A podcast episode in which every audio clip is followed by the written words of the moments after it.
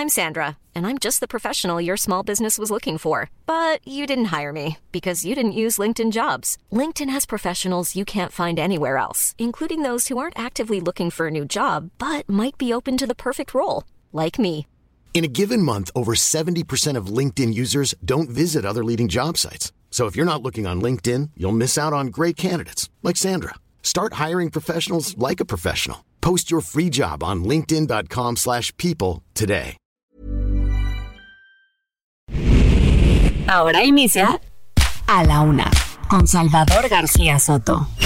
A la Una, donde la información fluye, el análisis se explica y la radio te acompaña. A la Una con Salvador García Soto.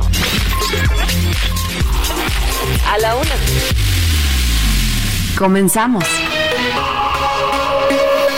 Me gustaría que el presidente Biden o sus asesores, el primer ministro Trudeau, conocieran la campaña de AMLO, presidente narco. Con su hermano no ha platicado, ¿verdad, Pío, de ¿Y este cuánto? caso? No, yo ti- tiene nueve años de que no lo veo hoy. No le ha, no le ha preguntado No, usted. absolutamente nada. nada. El jefe de gobierno ignora que el Día Internacional de la Mujer es una fecha conmemorativa de lucha y resistencia ante las violencias y diferencias estructurales que prevalecen en nuestra ciudad y el país con respecto a la vida de las mujeres en todos sus ámbitos. Bueno, pues estamos aquí para exigir eh, la libertad inmediata de Manuel Guerrero, eh, un ciudadano mexicano que fue detenido por su orientación sexual en Qatar y que debe de ser repatriado. Y justamente que el gobierno mexicano tiene que fijar una postura clara y contundente, porque no es admisible que un nacional sea detenido por su orientación sexual.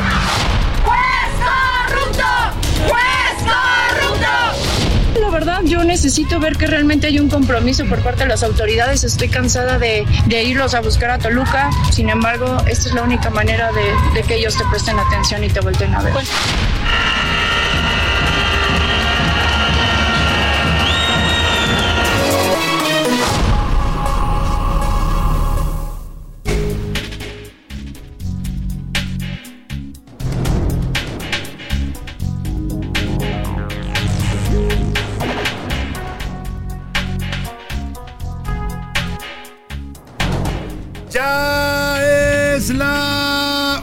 de la tarde en punto en el centro de la República y los saludamos con mucho gusto. Estamos comenzando a esta hora del mediodía a la una, este espacio informativo que hacemos para usted como todos los días a esta misma hora del día, cuando el reloj ya marca la una de la tarde con dos minutos. Estamos listos, preparados y de muy buen ánimo para llevarle la mejor información, el análisis y las noticias más importantes, lo más relevante en el panorama informativo que esté ocurriendo en estos momentos o lo que haya ocurrido en las últimas horas en la ciudad, en el país y en el mundo. Se lo vamos a estar reportando en las siguientes dos horas, acompañado de este equipo de profesionales de la información del periodismo y de la producción radiofónica que me acompañan.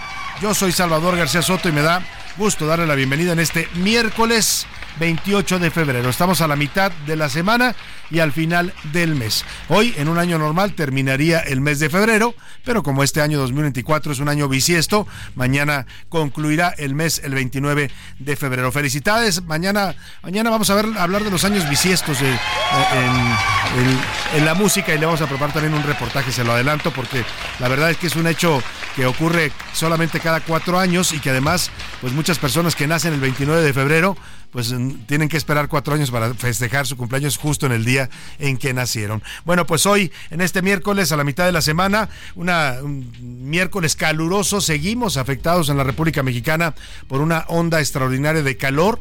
Ya lo aclaró incluso la Comisión Nacional del Agua, que esta no es una ola de calor normal, que las olas de calor o las ondas de calor, como las llaman los meteorólogos, comienzan oficialmente en el mes de marzo. Esta se adelantó y por lo tanto la están calificando como una onda de calor extraordinaria. Bueno, pues en la Ciudad de México estamos arrancando este programa con 28 grados centígrados, un sol intenso, se espera una máxima de 31 y le doy más o menos cómo anda el termómetro en la República. Están registrando temperaturas que van desde los 41 grados hasta los 29 grados centígrados. Por ejemplo, Monterrey, que mandamos un saludo, está en estos momentos a 35 grados centígrados, Guadalajara, Jalisco, al 34 grados centígrados, la comarca lagunera, que lo saludamos también en parte de las frecuencias del Heraldo Radio, 33 grados centígrados. En el estado de Sonora se reportan temperaturas de 34 grados centígrados. En Chiapas, que mandamos saludos también a nuestra estación en Tuxtla Gutiérrez, 37 grados centígrados. En Mérida, Yucatán, donde también nos escucha en el Heraldo Radio, allá en la Ciudad Blanca, 39 grados centígrados. En Campeche, allá en el sureste 37 grados centígrados, en Veracruz 31 grados centígrados y en Acapulco 31 grados centígrados. Así es que, pues no hay más, la música de este miércoles se la vamos a dedicar justo a esta onda de calor extraordinaria que está afectando a la República Mexicana. Ya le decía, temperaturas máximas de 41 grados se han registrado en pleno invierno, lo cual es, algo completamente atípico. Eh, y bueno, la Comisión Nacional del Agua estima que para este año se esperan al menos cinco olas de calor. O sea, esta es la primera, es extraordinaria, pero prepárese porque vienen cinco más eh, que van a empezar en marzo, cuando comience la primavera, a partir del miércoles 20 de marzo. Entra la primavera a las 9.25 de la noche. Y la NASA, la Agencia Espacial de los Estados Unidos, está advirtiendo que el 2023 fue el año más caluroso en la historia del planeta desde que se miden las temperaturas. Aumentamos en promedio 1.2 grados Celsius en la temperatura del planeta. Sin embargo, los expertos adelantan, escuche usted y prepárese, que 2024 va a superar ese registro. O sea, el récord de 2023, que fue 1.2 grados de Celsius arriba de la temperatura normal, pues vamos a superarlo este año con 1.3 o hasta 1.5 grados, están pronosticando los expertos. Si a eso le suma usted la falta de lluvias, la tala indiscriminada que provocan grupos del crimen organizado en nuestro país, o los mismos gobiernos, ¿no? Que andan destruyendo selvas y mantos acuíferos para construir trenes mayas. Bueno, pues hoy el calor extraordinario que vivimos en mucha parte es culpa de nosotros mismos, de la acción del hombre. Habrá que irse preparando cada vez más para un mundo en el que los climas sean más extremosos, algo que ya pasaba en algunas regiones del planeta, hoy va a ser la constante en la mayor parte de este mundo. Pues vamos a dedicarle la música al calor por lo pronto, cuídese, protéjase del calor, vamos a repetir las recomendaciones que están dando las autoridades y por lo pronto vámonos a comenzar con el resumen de noticias en esta mitad de semana. Ya vamos avanzando en la semana, solamente nos quedan dos días para llegar nuevamente al fin de semana. Vámonos al resumen de noticias. A la una, con Salvador García Soto. Amenazas. El presidente López Obrador le exigió al mandatario de los Estados Unidos, Joe Biden, y al primer ministro de Canadá, Justin Trudeau, un trato de respeto a su gobierno en los temas de migración y combate al narcotráfico, porque de lo contrario, les dijo, no va a participar con ellos en la cumbre de líderes de América del Norte, que se va a llevar a cabo en Quebec, Canadá, en abril de este año. Esto, toda esta pues advertencia ultimátum, una amenaza, como usted quiera interpretarlo, que manda el presidente López Obrador a nuestros principales dos socios comerciales, se da en relación a las recientes publicaciones de reportajes periodísticos que lo han señalado por tener vínculos con el crimen organizado. El presidente sigue molesto, dolido, trae clavado en el pecho este hashtag de narcopresidente que se mantiene todavía como una tendencia en las redes sociales. Y Pedinches, el hermano del presidente López Obrador, se careó ayer con el periodista Carlos Loret de Mola. El señor Pío López Obrador exigía 200 millones de pesos en una demanda que le puso a Loret por la publicación de videos donde recibe dinero en efectivo, que entonces decía que era para apoyar el movimiento político de su hermano Andrés Manuel López Obrador. Hoy ya no dice eso, nada más dice que sí lo recibió. Ayer reconoce que recibió los sobres, que sí recibía dinero en efectivo, pero no dice que se lo daba al presidente. Vamos a hablar de esta audiencia en la que ayer Carlos Loret pues emite un duro, un duro editorial en su espacio de latinos diciendo que no lo van a doblar, que están acusando al periodista en lugar de acusar a quienes recibieron dinero en efectivo para financiar movimientos políticos. Voy a tenerle toda la información y con mucha sed. En medio de la crisis hídrica que ya afecta al 90% del territorio mexicano, la OCDE, la Organización para la Cooperación y el Desarrollo Económicos, alertó al gobierno de México que la falta de agua no solo afectará a la población, también va a afectar a la economía mexicana en diversas, en vísperas más bien de una enorme llegada de empresas que están buscando acercarse a la relocalización de los mercados o el llamado nearshoring. La OCDE ya hace un llamado para que se invierta en infraestructura hídrica en México y que se terminen las fugas de agua que nos quitan la mayor parte del agua potable en ciudades como la capital de la República. Y qué calor, la onda extraordinaria de calor sigue afectando a la República Mexicana, ya se lo decía, mientras tanto los vasos de agua lamentablemente se están secando poco a poco, le voy a contar. Y cálmate, don Goyo. El volcán Popocatépetl sigue con actividad desde tremores hasta lanzamientos de ceniza. Ayer el Aeropuerto Internacional de la Ciudad de México tuvo que suspender actividades debido a la presencia de cenizas en la zona de las pistas del aeropuerto. En las zonas cercanas al Popocatépetl las actividades fueron suspendidas. En la segunda hora de la una le voy a contar la historia de Manuel Guerrero. Es un mexicano que desde el 4 de febrero permanece encarcelado. Está preso en Qatar. Sus delitos, ser gay y padecer VIH. Fue engañado por las autoridades de Qatar. La policía de Qatar lo contactó a través de un perfil falso en una cita de, en una aplicación de citas para personas eh, homosexuales y a partir de eso lo acusaron y lo tienen en prisión. El tema ya lo está revisando la Cancillería mexicana porque es una clara violación a sus derechos humanos. Le voy a contar la historia. En los deportes, Oscar Mota nos va a platicar de la vascomanía. El técnico mexicano del Mallorca de España, Javier El Vasco Aguirre, llegó a la final de la Copa del Rey.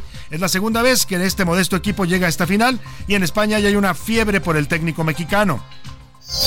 Y embarazo, en el entretenimiento, Anaya Rega nos va a contar sobre los rumores alrededor de Piqué y Clara Chía. Dicen que ya viene la cigüeña en camino para esta pareja que se volvió famosa tras la infidelidad del futbolista. Mucha información para llevarle en este mediodía, para estarle acompañando en sus actividades en este momento del día y sobre todo, sobre todo para informarle y llevarle lo más importante del panorama informativo. Comenzamos a la una. Vámonos con la información que usted debe conocer el día de hoy. Estas son las de cajón en A la Una.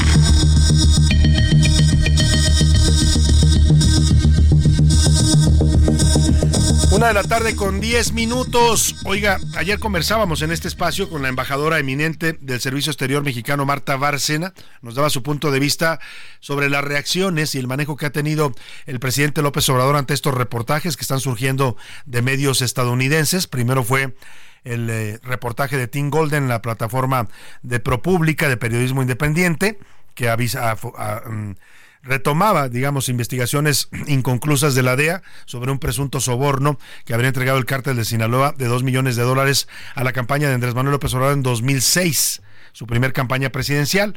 Ya la historia se la hemos contado, fue del conocimiento pues eh, general en el país, también en otras partes del mundo se publicó y dice básicamente que el cártel de Sinaloa se acercó a personajes eh, de la campaña del presidente López Obrador entonces, a Nicolás Mollinedo, quien era su chofer, y a través de otra persona de nombre Mauricio Mauricio Soto, si mal no recuerdo su apellido, eh, fue también contactado Mauricio Soto para entregarle dos millones de dólares. El presidente lo negó, esto fue hace dos semanas o casi tres semanas cuando se publica el reportaje, lo negó, emprendió una campaña de ataques y de desprestigio en contra de Tim Golden, se quejó de que eran ataques que venían desde el gobierno de Estados Unidos, le pidió a la administración de Joe Biden que emitiera un posicionamiento, el gobierno de Estados Unidos dijo en su momento que ellos no tenían ninguna investigación abierta por ese tema en contra del presidente de México.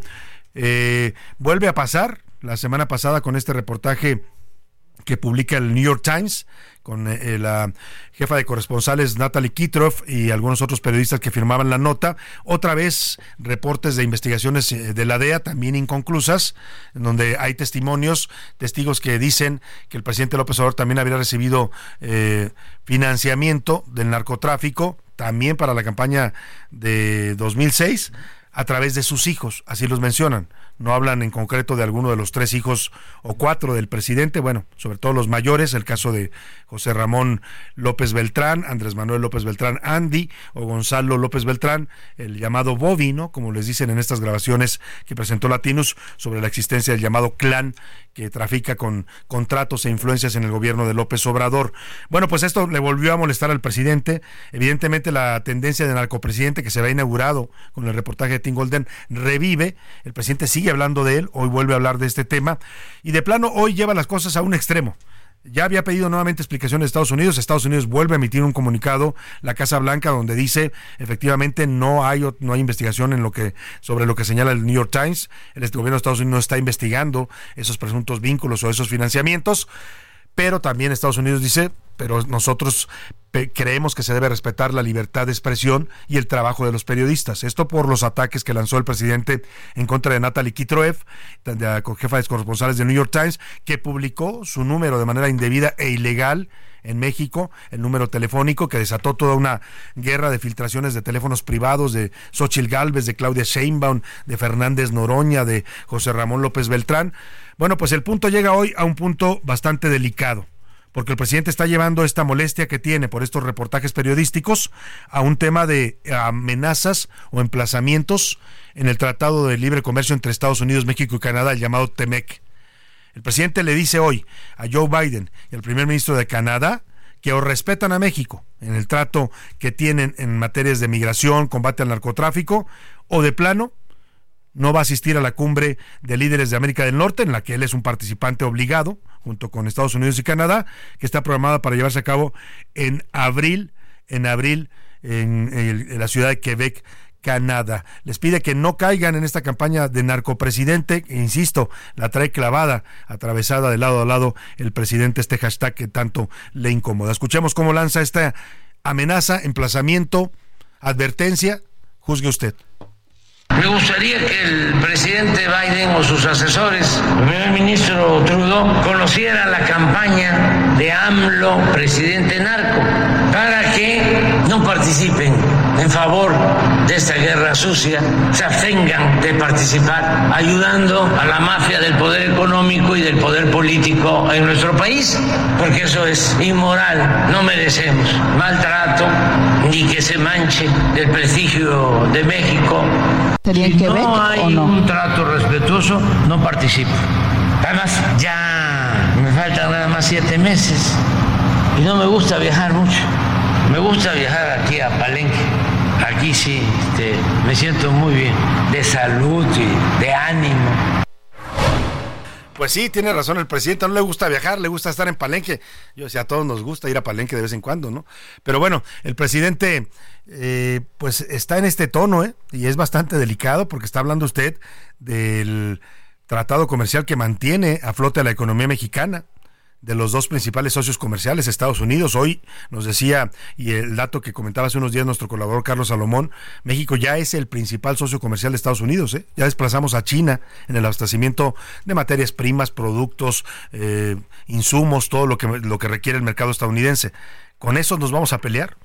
Porque le, no le gusta la, el hashtag de narcopresidente.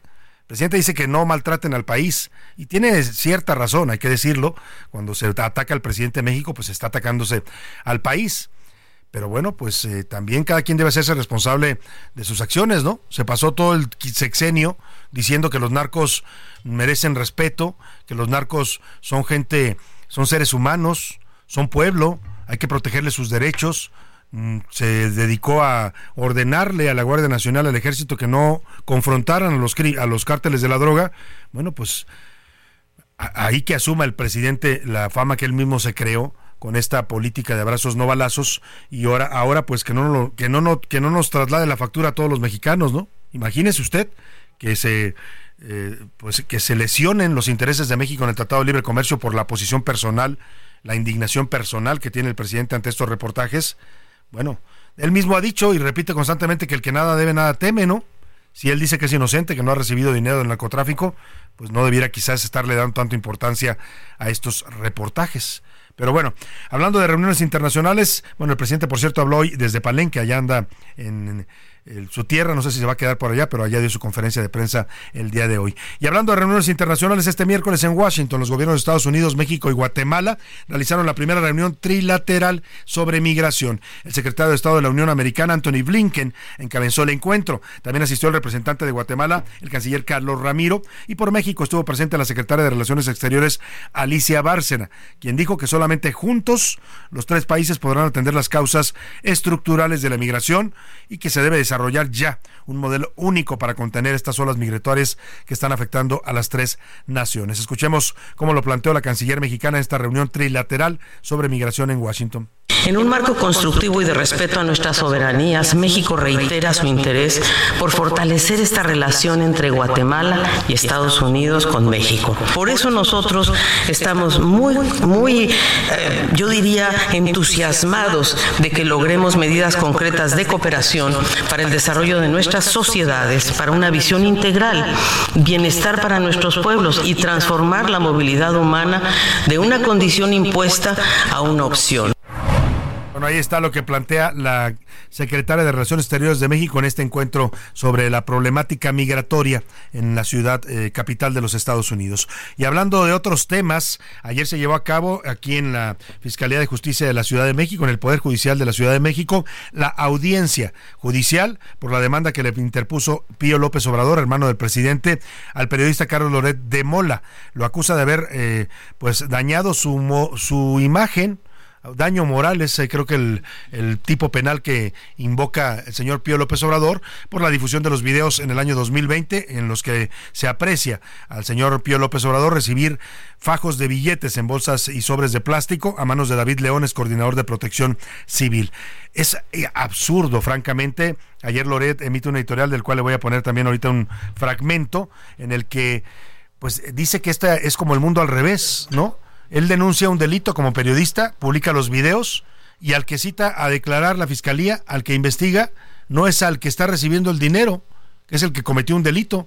En este país, hacer política con dinero de origen eh, incierto o ilícito, como en este caso, porque no sabemos de dónde venía, pues es un delito.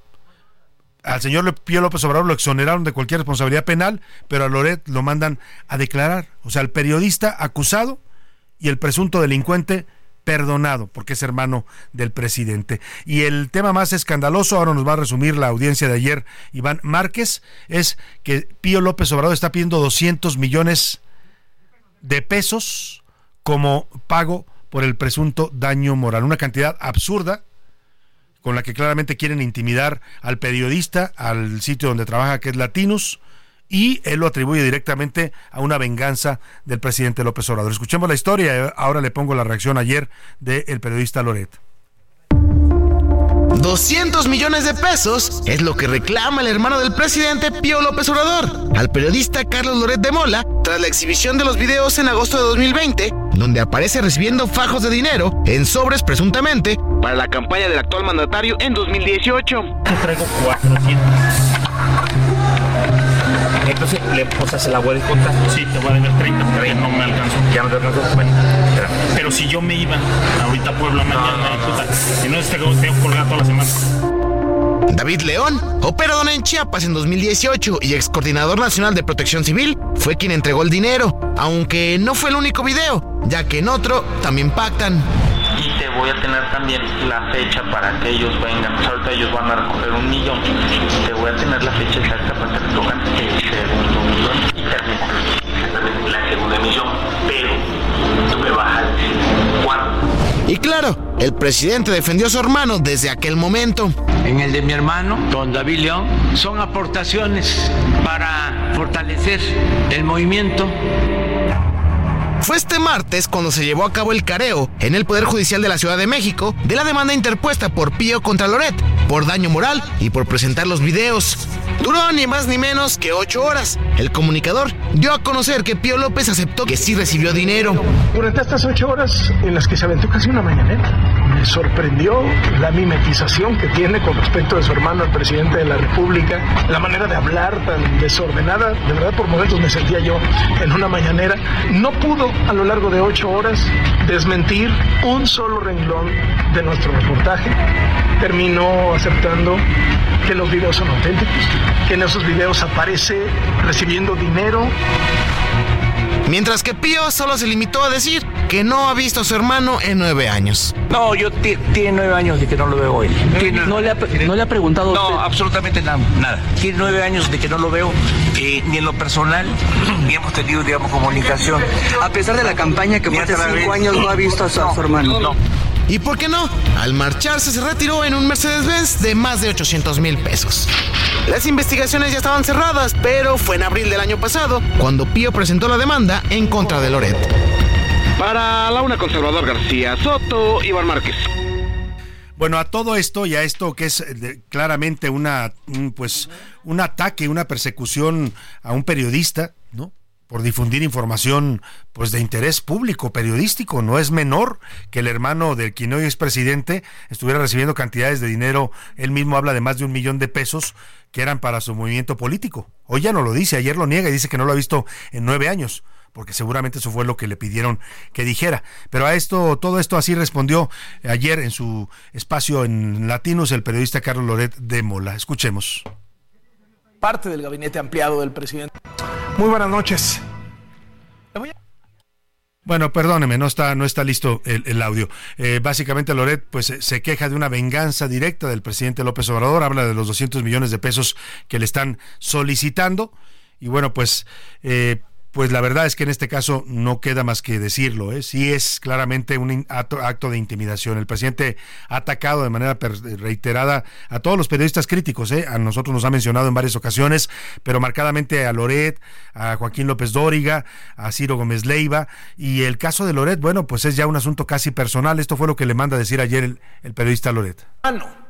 Y todos los que se quieran formar en la fila de los tiranos, que no nos van a doblar que vamos a seguir ejerciendo la libertad de expresión al costo que sea, que no voy a revelar mis fuentes, que no me voy a disculpar por presentar ante la gente un hecho de evidente valor noticioso, que retransmitieron medios de bueno, comunicación. Bueno, pues ahí está la, la, respuesta de Carlos Loret. Vamos a la pausa y al regreso inauguramos la música para la ola de calor. Vaya que hace calor de todo tipo en este país. Heraldo Radio, con la H que sí suena y ahora también se escucha. Ya estamos de vuelta en A la Una con Salvador García Soto. Tu compañía diaria al mediodía. La rima de Valdés. ¿O de Valdés la rima? La caída de ceniza del popo está lloviznando y a todos está tiznando, pero a nadie le da risa mas nada nos garantiza que de ahí no va a pasar. No sea que vaya a explotar el poderoso volcán, sería gigante el desmán, no me la voy a acabar. Hace unos días nevado. Él yacía muy tranquilito, pero dijo, me derrito porque estoy muy enojado. Desde entonces no ha parado de exhalar sus fumarolas. Ahora sí lo hizo con bolas, no de nieve, sino fuego. Cuidado, esto no es un juego. Esperemos no haga olas aerolíneas cancelaron varios vuelos por el caso, lo cual va a ser un trancazo para quienes no volaron. Algunos se deslindaron la gente del aeropuerto y lo único que es cierto es que no tiene palabra el volcán que descalabra, pues don Goyo es muy incierto. En pleno invierno, el Servicio Meteorológico Nacional dio a conocer que a partir de este miércoles 28 de febrero y hasta el 1 de marzo se prevén temperaturas máximas que irán desde los 35 hasta los 40 grados centígrados, especialmente en los estados de Nayarit, Jalisco, Colima, Michoacán, Guerrero, Morelos, Puebla y Oaxaca por mencionar algunos, mientras que la Ciudad de México continuará sin lluvias.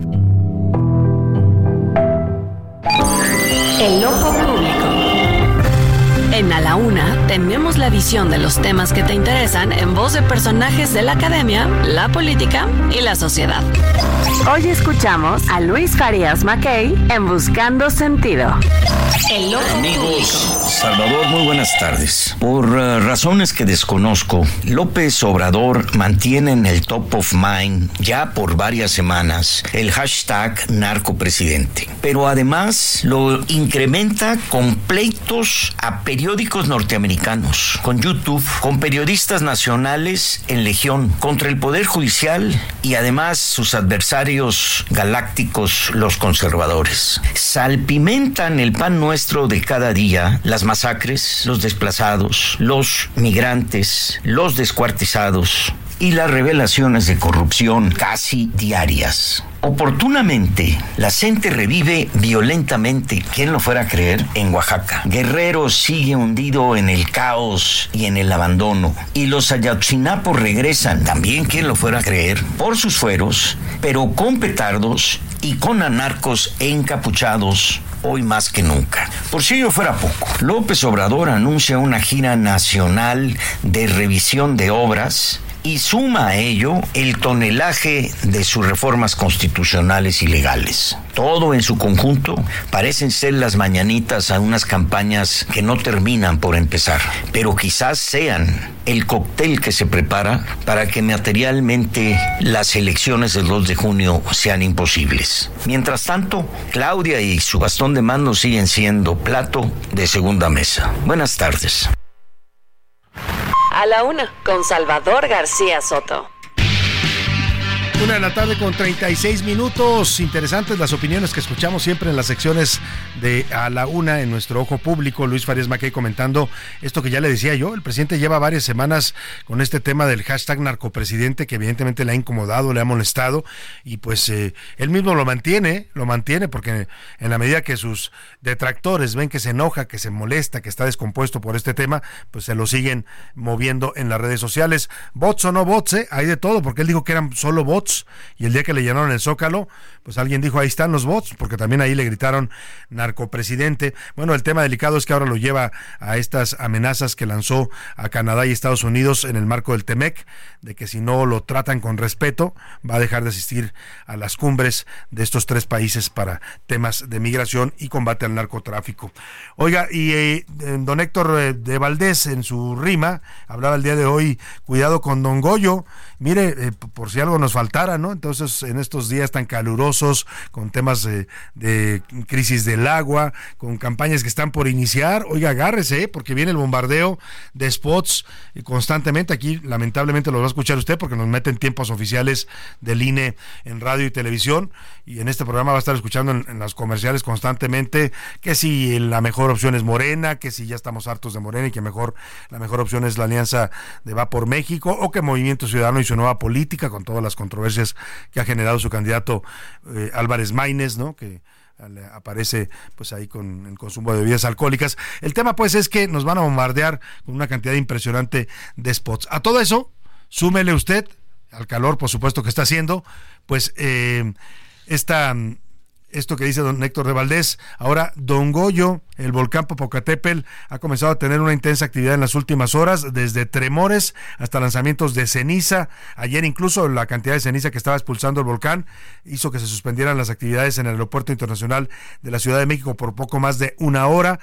Eh, ya se están activando algunos eh, protocolos de seguridad en las zonas inmediatas al, al volcán, sobre todo en el estado de Puebla. Vamos con Claudia Espinosa, justamente allá a Puebla, para que nos cuente pues qué pasa con Don Goyo, que lo trae inquieto porque nos está pues mandando algunos mensajes. Claudia, te saludo, muy buenas tardes. Así es, Salvador, ante la constante caída de ceniza del volcán, este miércoles el Aeropuerto Internacional Hermano Cerdán en Chingo suspendió operaciones. Alrededor de las 7 horas de este miércoles se informó del cierre temporal de actividades mientras se lleva a cabo la limpieza de las pistas de aterrizaje. Asimismo, la Coordinación General de Protección Civil del Estado de Puebla informó en sus redes sociales de la suspensión de operaciones del aeropuerto. De acuerdo con los reportes de Senapred, ha habido constantes exhalaciones de vapor de agua y gases con moderado contenido de ceniza del volcán Popocatépetl. Se informa que las actividades estarán próximas a reanudarse en el aeropuerto. Sin embargo, Viva Eurobús pidió a los usuarios mantenerse pendiente de las indicaciones de parte de las autoridades. Hay que mencionar que la ceniza en estas ocasiones es mucho más delgada de la que se había presentado en ocasiones anteriores con forma de gravilla, lo cual también ha incrementado la cantidad de infecciones en la garganta y en las vías respiratorias. Es el reporte que te tengo desde Puebla.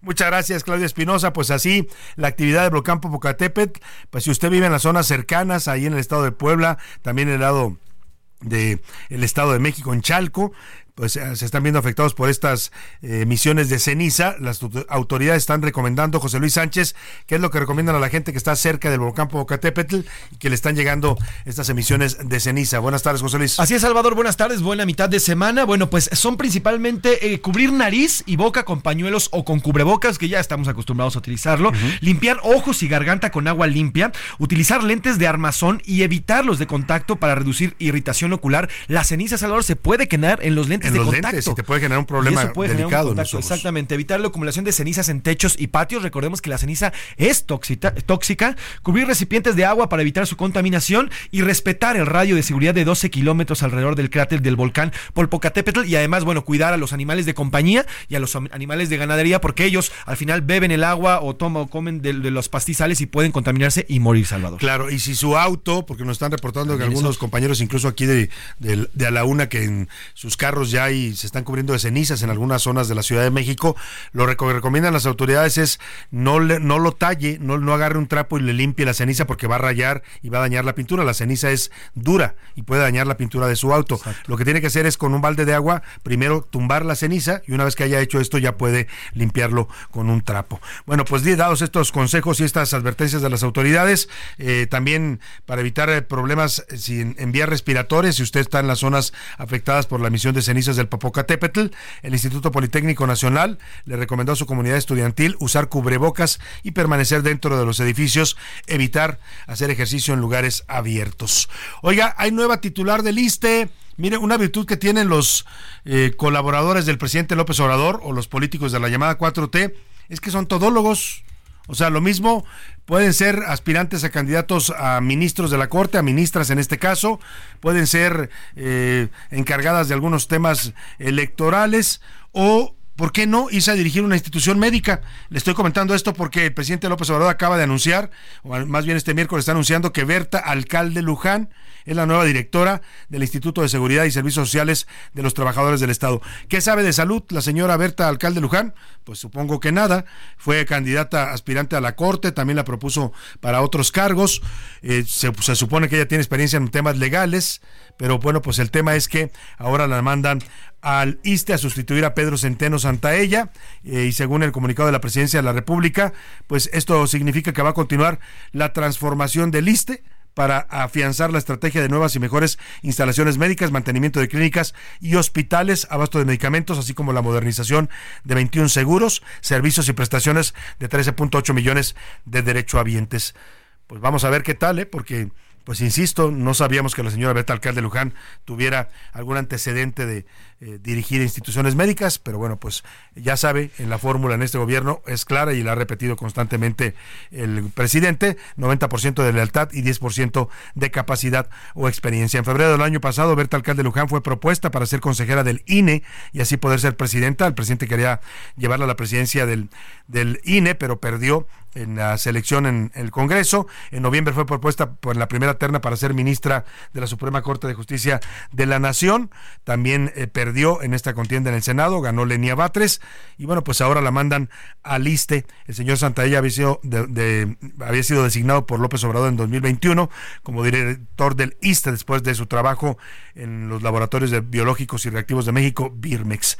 Ahí vamos a dejar el asunto y ahora tenemos el gusto de saludar en la línea telefónica cambiando de tema a Aurelio Nuño. Él fue jefe de la oficina de la presidencia de Enrique Peña Nieto, uno de los hombres más eh, influyentes en ese sexenio. También fue secretario de Educación Pública y aparece, y vamos a platicar con él porque fue seleccionado dentro de la quinta circunscripción como candidato a diputado plurinominal por el Partido Revolucionario Institucional. Eh, Aurelio Nuño, un gusto saludarlo. ¿Cómo está? Muy buenas tardes. ¿Qué tal, Salvador? Me da muchísimo gusto saludarte. Gracias por, por esta invitación para platicar contigo y tu auditorio, querido Salvador. Al contrario, primero preguntarle sobre este regreso. Decide usted regresar a la actividad política después de haberse tomado un tiempo de retiro. Entiendo que estuvo incluso fuera del país. ¿Por qué volver en este momento a buscar un cargo eh, de elección popular, Aurelio Nuño? Eh, mira, Salvador, primero, después de que eh, terminamos y concluimos nuestras labores en el en el gobierno, eh, tuve la fortuna de ser invitado por la Universidad de Harvard como, como profesor eh, eh, temporal, como profesor invitado. fue algo que me entusiasmó mucho. A mí la academia es algo que siempre me ha gustado, siempre me ha interesado. Vengo de una familia de académicos. Mi mamá ha sido por 46 años profesora e investigadora en la UNAM. Ella es antropóloga e historiadora y se dedica a la historia de la ciencia.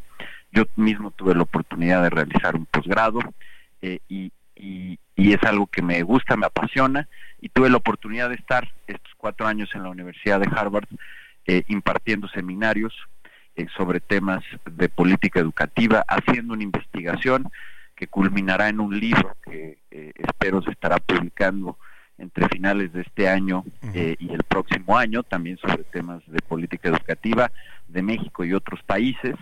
Eh, así es que fue una experiencia muy rica, eh, pero eh, mi pasión y mi compromiso está con México, con la República, con la actividad política y tuve la ahora la oportunidad que agradezco profundamente al presidente de mi partido, a Alejandro Moreno, de darme esta oportunidad y a mi partido, el PRI.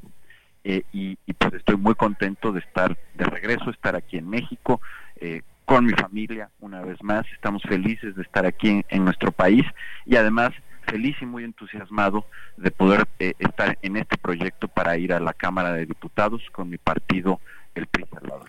Cuando aparece usted en las listas plurinominales del PRI, hubo algunas interpretaciones y por ahí se circularon versiones de que estaba regresando el grupo político de Peña Nieto, eh, pues lo asocian con el presidente con el que usted trabajó. Yo le pregunto, ¿este es un regreso personal a la política de Aurelio Nuño o es, un regreso de grupo político? No, es totalmente personal, Salvador.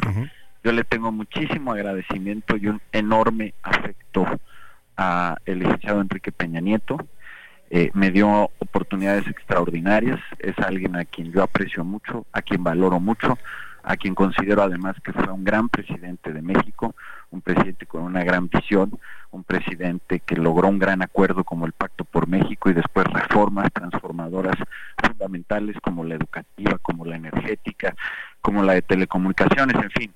Eh, y, le tengo un enorme aprecio, pero eh, esto es un regreso personal, yo tengo una vocación personal por la política, por el servicio público, eh, y, aquí no hay ningún tema de grupo, ni mucho menos, al contrario, esto es una decisión personal.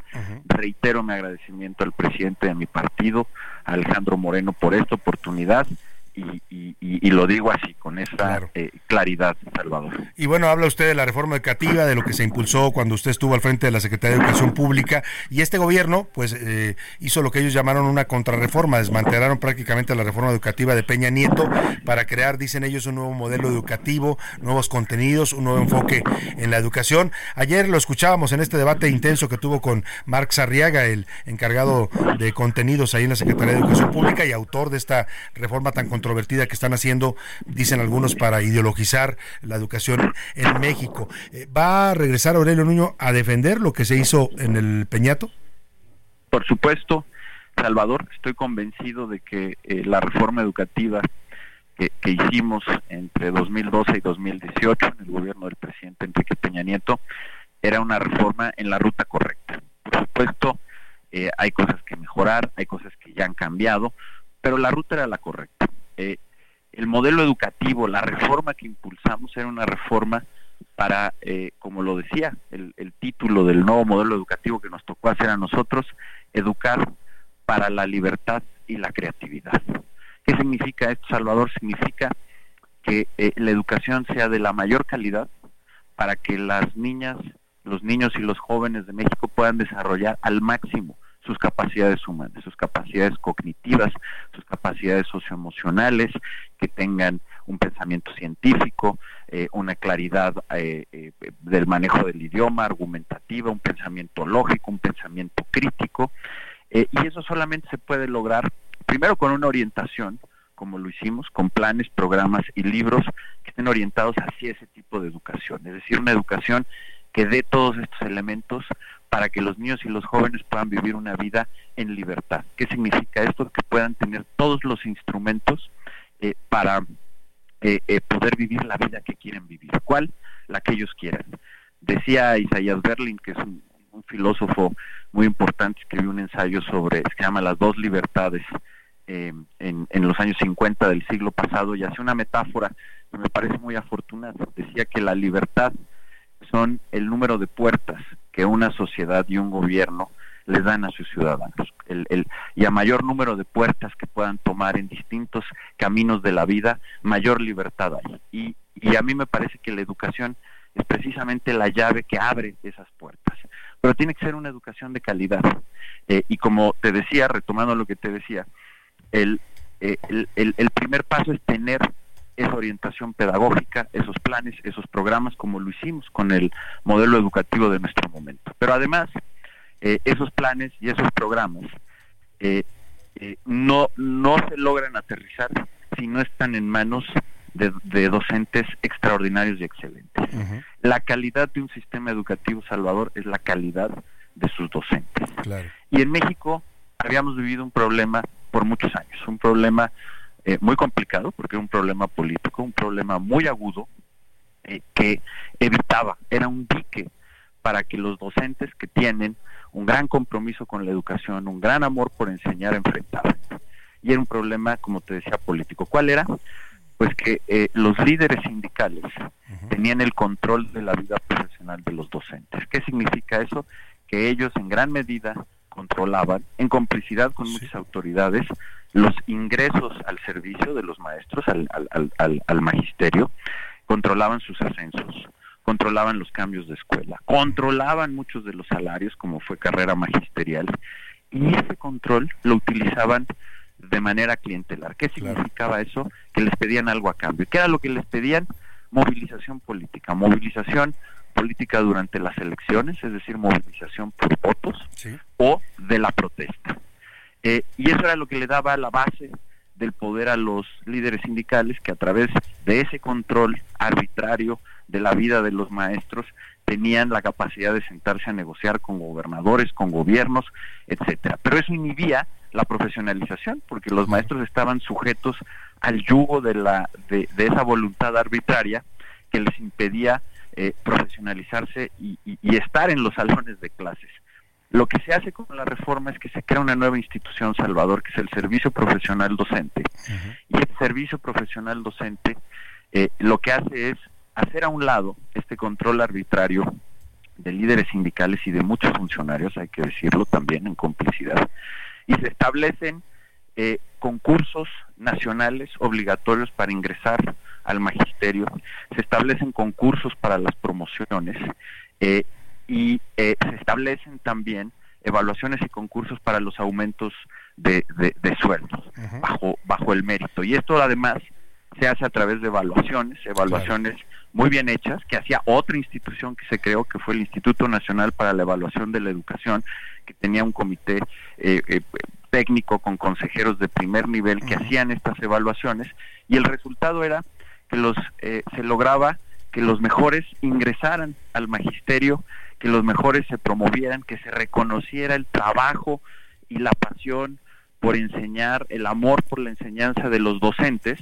dejando a un lado el control de los sindicatos. Por supuesto, eso hacía que cayera el poder de los líderes sindicales porque ya no tenían la capacidad de controlar, y manipular la vida de los sindicalizados. Déjame ponerte un ejemplo concreto.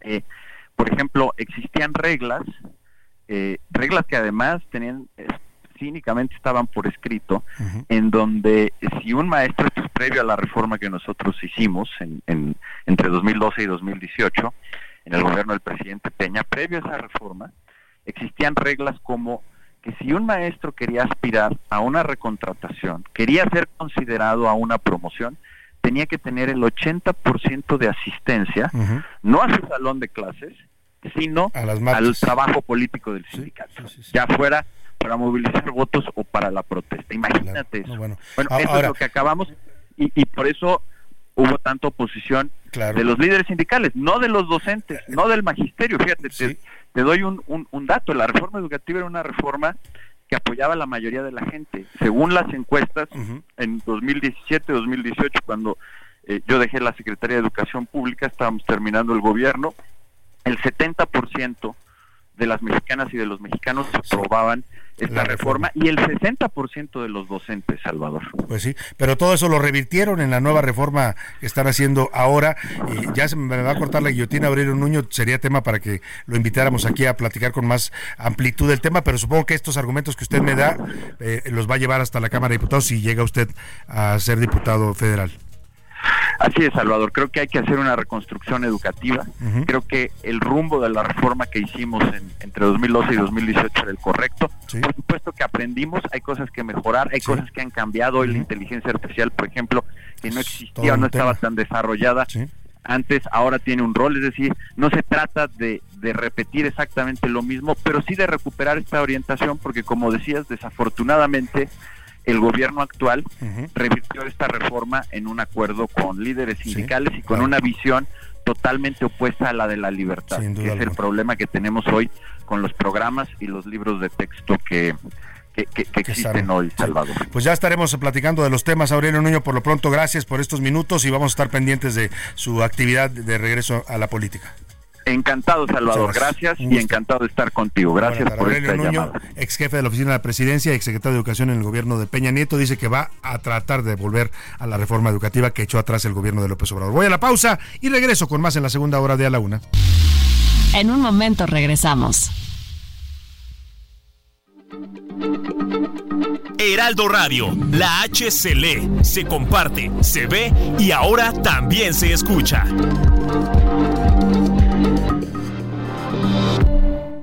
En miércoles de plaza, saber elegir es un arte. En tienda y en línea, lleva el mango ataulfo a 29.90 el kilo. Ven a la comer y descubre. Miércoles de plaza. En un mundo de constante evolución, necesitas estar un paso adelante. Heraldo de México, vanguardia y objetividad. Contáctanos. Suscripciones arroba elheraldodemexico.com o WhatsApp 5620 0118 5064. El Heraldo de México. Contenido exclusivo, reportajes únicos y las mejores columnas del país. Lo mejor de México está en Soriana. Lleva aguacate a solo 24.80 el kilo. Martes y miércoles del campo de Soriana. A febrero 28. Aplican restricciones. En Heraldo Radio, cuidamos el agua.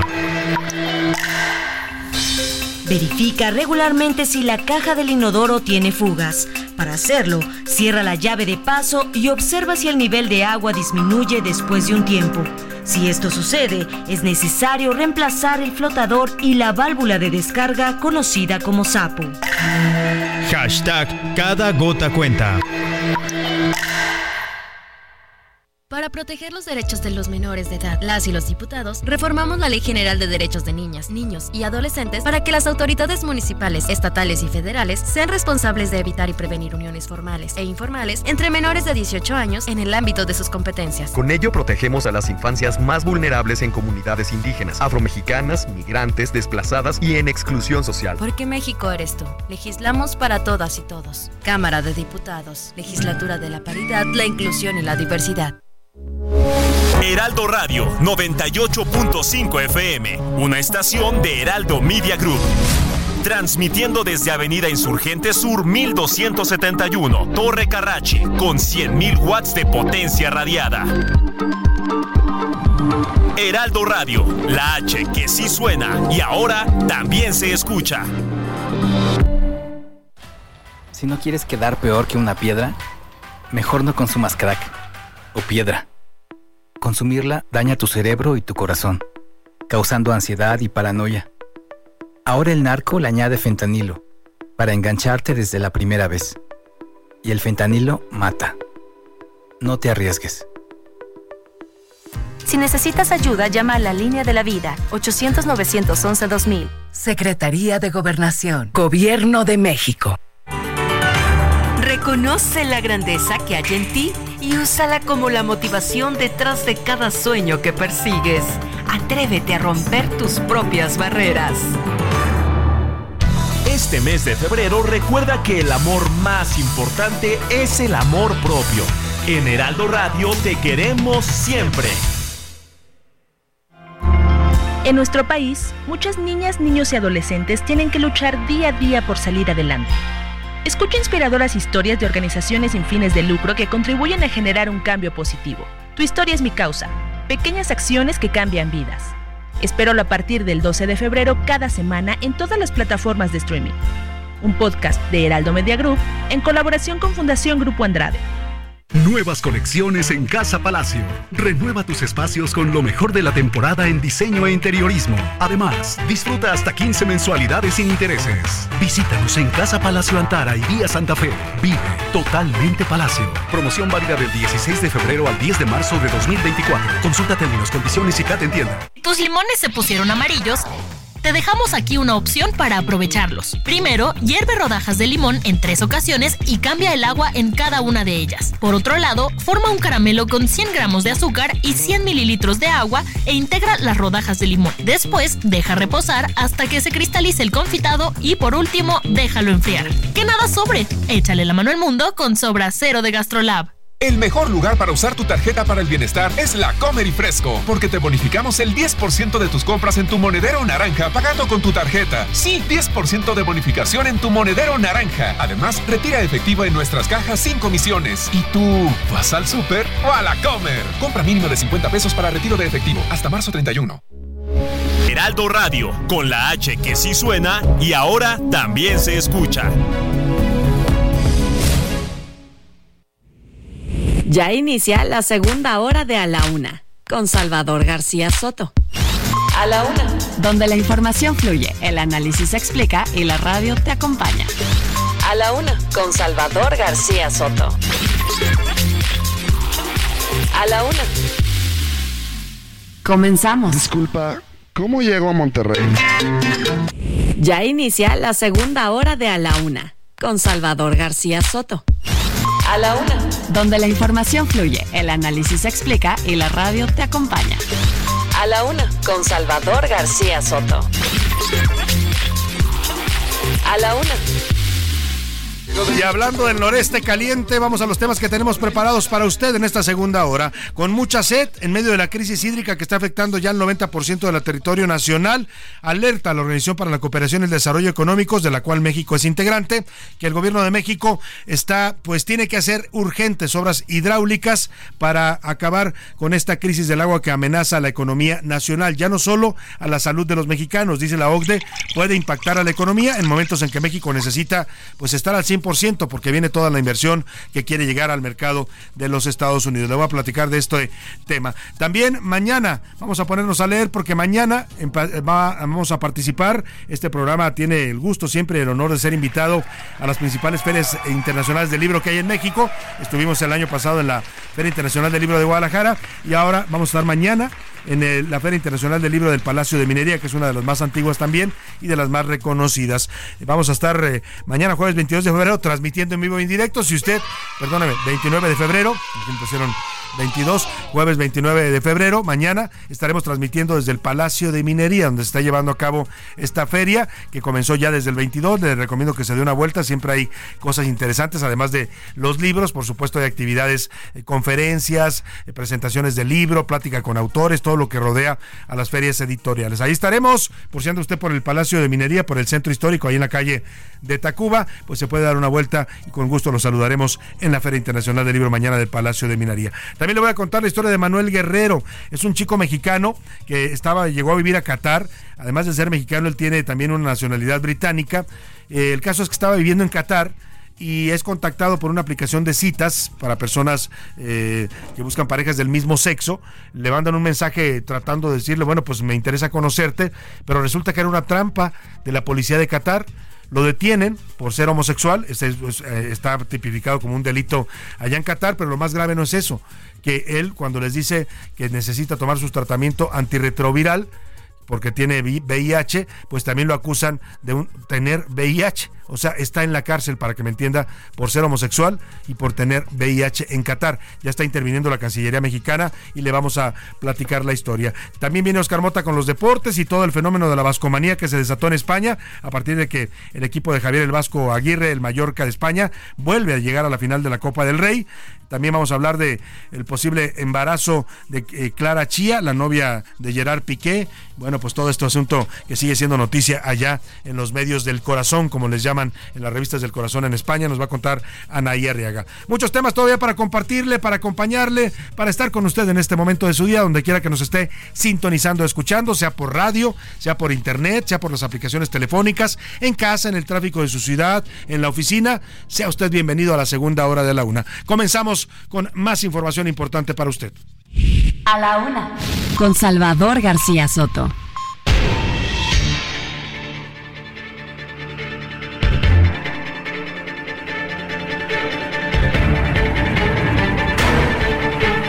De la tarde con siete minutos le hemos venido informando en las últimas semanas de esto que ya es catalogado como una crisis hídrica para México.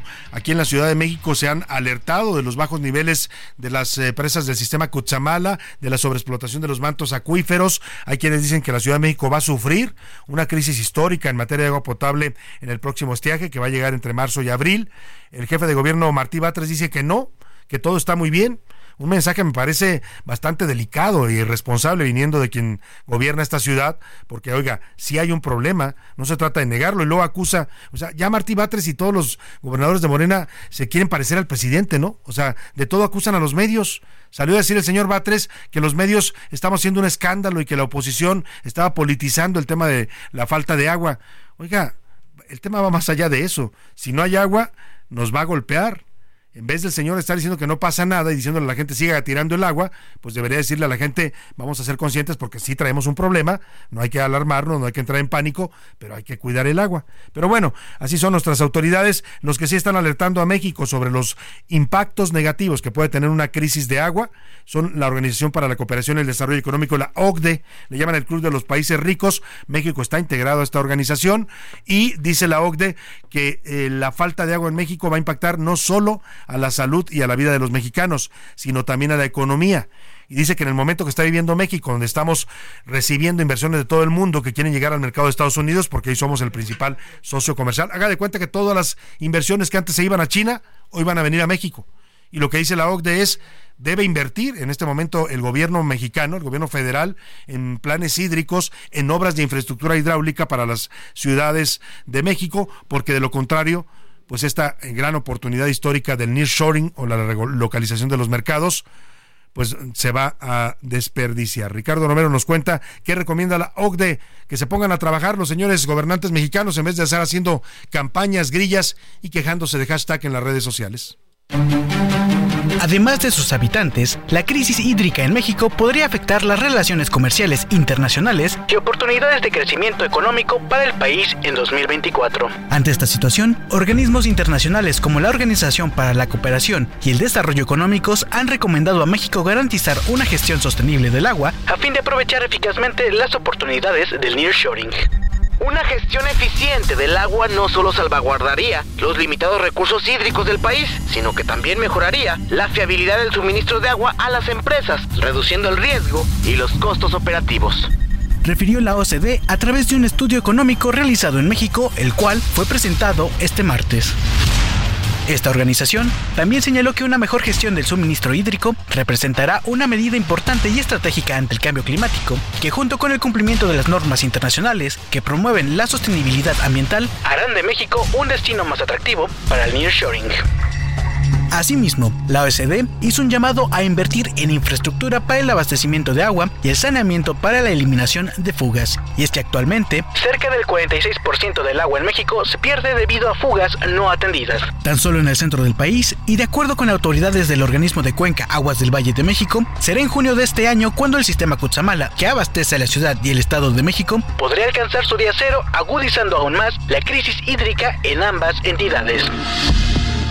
Así parte de las recomendaciones de la OSD a México para mejorar la gestión del suministro de agua de frente a una de las crisis hídricas más severas en la historia del país. Para la UNA con Salvador García Soto, Ricardo Romero. Oiga, fuerte lo que dice la OCDE, es un estudio bastante profundo el que presenta la OCDE sobre por qué en México está eh, al borde de una crisis hidráulica, hace recomendaciones concretas para los gobiernos que ojalá las escucharan. Ojalá el presidente, en vez de estar preocupado porque le digan narcopresidente en una red social, pues se pusiera a trabajar en esto, ¿no? Que es un asunto que debería ser en este momento una emergencia nacional por agua. Pero mire, el dato delicado que arroja el estudio de la OCDE es que 46% del agua potable que recibimos los mexicanos se desperdicia por fugas en las redes de las ciudades y municipios del país. O sea, casi la mitad del agua la perdemos antes de que nos llegue y esto es algo delicado. Esto habla de gobiernos que dejaron de invertir en las obras hidráulicas. Mucha gente dice, pues es que como no se ve, como no son obras de relumbrón, no es un tren Maya que usted lo va a ver ahí o un AIFA, que por cierto se les estaban cayendo los plafones el fin de semana, ¿no? Un aeropuerto nuevo que dicen que es de nivel internacional y que no sé qué, y se les cayeron plafones. Afortunadamente no hay casi eh, pasajeros, ¿no? ¿no? No pasó a mayores, pues, pero imagínese usted. Bueno, pues en vez de andar haciendo esas obras de relumbrón, si, el, si hubiera invertido este gobierno en rehabilitar todas las redes hidráulicas del país, hoy otro gallo nos estuviera cantando. Pero ahí está el dato que da la OCDE de cómo desperdiciamos el agua en este país. Y hablando de emergencias hídricas en el estado de Sonora, pues empezaron ya a vivir eh, mm, pues expresiones muy claras de esta crisis. El gobernador estatal Alfonso Durazo emitió una declaratoria de emergencia hídrica por la falta de agua. 98% de sus 72 municipios en Sonora tienen una medida de sequía y todavía ni siquiera comienza el estiaje. Gerardo Moreno, cuéntanos cómo le está yendo con el tema del agua en Sonora, un estado que históricamente, por estar en zonas semidesérticas, vive problemas de agua, pero que hoy, dicen, Gerardo, se viene una fuerte crisis. Hola, ¿qué tal Salvador? Qué gusto saludarte desde el estado de Sonora, donde te platico que el gobernador Alfonso Durazo Montaño emitió ayer una declaratoria de emergencia hídrica por la crítica escasez del vital líquido en las cuencas hidrológicas de la entidad, que tienen almacenamiento de alrededor del 18%, esto generando un prejuicio de productores agrícolas y ganaderos cuyas actividades se han visto afectadas por la sequía excepcional que padecen diversos municipios de la entidad. Platicarte que, por ejemplo, el monitor de sequía de México del Servicio Meteorológico Nacional informa que el 98.6% del territorio estatal padece falta de agua, condición que ha persistido por más de seis meses en la mayoría del estado. Los municipios más golpeados son Hermosillo, Guaymas, Álamos, Navojoa y Ures, quienes presentan un nivel de sequía excepcional que es el más grande. Al 24 de febrero, el sistema de presas en Sonora reflejó una alarmante disminución de sus aforos, alcanzando el 18.1 ciento de su capacidad de almacenamiento. Bueno, pues ahí está la crisis, las presas están bajas, no está lloviendo y bueno, pues en Sonora ya declaran emergencia hídrica en el estado. Vamos hasta la Ciudad de México porque Javier Ruiz se encuentra en estos momentos siguiendo de cerca las protestas que continúan de padres de los normalistas de Ayotzinapa, estudiantes también de esa normal Isidro Burgos allá en Guerrero, arrojaron petardos e hicieron pintas en el Senado de la República. Javier Ruiz, te saludo, cuéntanos, buena tarde. Hola Salvador, ¿qué tal? Saludo con gusto, excelente tarde. Efectivamente, como lo mencionas, pues hace unos momentos, pues este grupo de jóvenes, todos ellos encapuchados, pues llegaron a la puerta 3 y 4 y comenzaron a aventar petardos, por supuesto realizaron unas pintas, minutos antes de que terminara justamente su meeting por parte de familiares y amigos de los jóvenes desaparecidos de Ayotzinapa, les habían entregado ya incluso pues una unos documentos para solicitar pues audiencia con el presidente, eh, se lo recibieron por parte del, del Senado de la República, sin embargo, pues al no tener otra respuesta favorable, pues se terminaron su mitin los oradores y se han retirado este estos cuatro vehículos, cuatro camiones que justamente pues venían cerca de 200 jóvenes sin embargo, pues un grupo de 20, 30 minoristas pues comenzaron a aventar cuetones, rompieron varias eh, pues cristales del Senado de la República de la calle de Madrid y también mencionar que una de ellas no detonó. En estos momentos lo que tenemos a la vista es personal de protección civil del Senado de la República, quienes con extinguidores pues están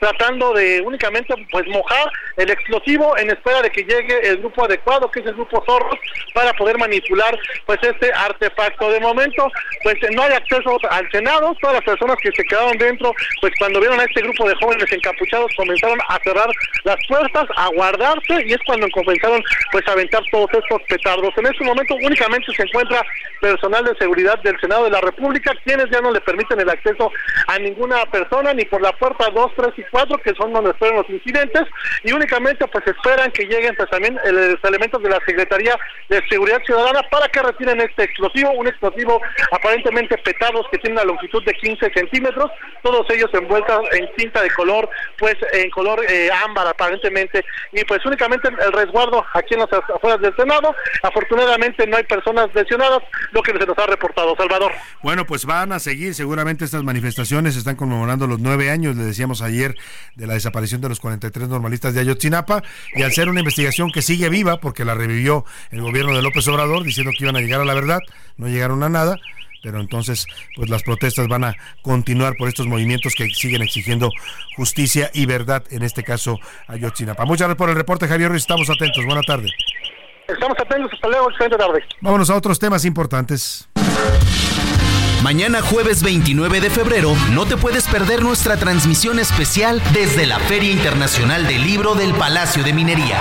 A la una con Salvador García Soto desde la Filminería. Jueves 29 de febrero por Heraldo Radio. Bueno, pues ahí está, ya lo escuchó usted en voz de nuestro productor Rubén Esponda. Vamos a estar mañana presente a la una, se traslada hasta el Palacio de Minería. Nos llevamos nuestra cabina, bueno, no esta, una que, tenemos para ocasiones de transmisiones remotas, y estaremos ahí instalados en los pasillos del Palacio de Minería, este magnífico edificio, diseñado nada más que por el gran arquitecto Manuel Tolzá, un edificio de estilo neoclásico, que es una de las joyas arquitectónicas que guarda el centro histórico, una de muchas, ¿eh? Cuando tenga usted oportunidad un fin de semana, vayas a caminar las calles del centro histórico. De verdad es una experiencia hermosa ir viendo estos palacios monumentales que nos valieron el mote de la ciudad de los palacios, entre ellos el de minería. Ahí estaremos mañana, todo este equipo de A la Una, su servidor eh, Salvador García Soto, estará José Luis Sánchez, estará Rubén Esponda, estará por ahí también eh, algunos otros de nuestros colaboradores para saludarlos. Si usted va a estar ahí en la feria, pues por ahí nos encontraremos entre libros, conferencias y otros temas importantes e interesantes que surgen en esta Feria Internacional del Libro de Minería. Se inauguró el pasado 22 de febrero, está en su ah, punto, eh, digamos, eh, máximo esta feria y vamos a estar ahí presentes mañana. Antonio Anistro nos preparó esto sobre el ambiente que está viviendo en esta edición, la número 45 de la FIL de Minería. La Feria Internacional del Libro del Palacio de Minería está celebrando su edición número 45. Es organizada anualmente para dar a conocer las novedades de la industria editorial mexicana. Novelas, ciencia ficción, libros académicos y decenas de variedades. También representaciones estatales. Libros infantiles y lúdicos con Fernando van desde los 80 pesos. Cultura, gastronomía y arte mexicano. También encontramos encuadernación artesanal y libros hechos a mano. Daniel en el stand 324. Vende blogs desde 15 pesos. Como este, que es de forma de un dragoncito. El diseño es exclusivo de aquí del taller. Viene con hojas blancas de las imágenes de Harry Potter. Para que no sean como que tan serias, los combinamos un poquito con el tema actual. Esta edición de la FIL cuenta con más de mil actividades, casi 800 presentaciones de libros, más de 100 charlas y 21 mesas redondas. Entre los stands más visitados por jóvenes está el de Andrea y sus libros sorpresa. En esta ocasión, en el Palacio de Minería, en la Feria del Libro, te trae el concepto de cita a ciegas con un libro, que sea una incógnita para ellos qué libro es el libro que se están llevando. No saben qué libro es, pero por la frase de aquí arriba saben qué género se llevan. Uno de los ejes fundamentales de la feria es su programa cultural, que figura entre los mayores de entre las ferias más grandes del mundo. La FIL es organizada por la UNAM a través de la Facultad de Ingeniería. No dudes darte una vuelta. El precio de entrada es de 20 pesos y estará hasta el 4 de marzo. Antonio Anistro, Heraldo Miria. Pues ahí estaremos en la Feria Internacional del Libro de Minería, en este espléndido escenario que es el Palacio de Minería. Si usted va a andar por ahí, por el centro histórico, o va a visitar la feria, pues ahí nos encontraremos seguramente el día de mañana a la una en vivo y en directo. Vamos a este tema también importante que, eh, mire, eh, se ha cuestionado mucho el manejo presupuestal del presidente López Obrador, porque volvimos a la época en la que el presidente decide en qué se gasta el presupuesto.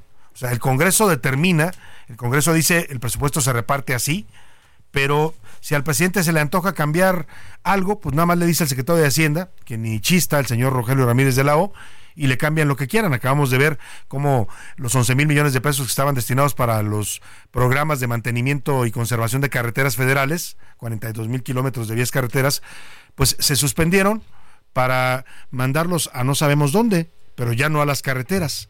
Bueno, vamos a hablar ahorita porque tenemos una nota preparada para usted sobre los derroches del gobierno federal en petróleos mexicanos. Pero antes vamos a hablar de este tema importante. Pasado mañana, el viernes primero de marzo, arrancan oficialmente las campañas por la presidencia de la República, además también de campañas por gubernaturas estatales, por eh, diputaciones federales, por el Senado de la República. Es una fecha importante porque marca ya el inicio formal de las eh, campañas y, por supuesto, pues van a estar todas las eh, candidatas presidenciales, Claudia Sheinbaum eh, por la alianza Juntos Seguiremos Haciendo Historia, Xochitl Gálvez por la alianza Fuerza y Corazón por México, el señor Álvarez Maínez por eh, Movimiento Ciudadano, arrancando sus campañas el primero de marzo en distintos lugares. El caso de Claudia Sheinbaum ha anunciado y ha convocado a la ciudadanía que quiera acompañarla, a sus simpatizantes, a, una concentración masiva en el Zócalo de la Ciudad de México, en la Plaza de la Constitución, a partir de, eh, bueno, este primero de marzo a las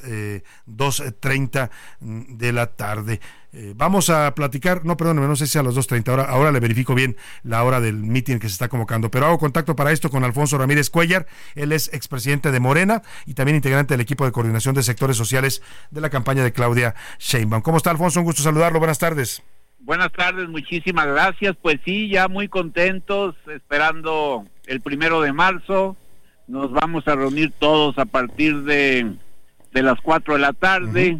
Ya a las 17 horas, pues la doctora Claudia estará dando su, su mensaje como inicio de la campaña, una campaña que durará 90 días para culminar eh, el primer domingo de junio, ya eh, el día directo de la votación, donde esperamos pues sacar la cifra que hemos venido eh, trabajando, que hemos venido promoviendo, más de 30 y casi 35 millones de votos esperamos sacar el próximo 2 de junio de este año en la elección presidencial.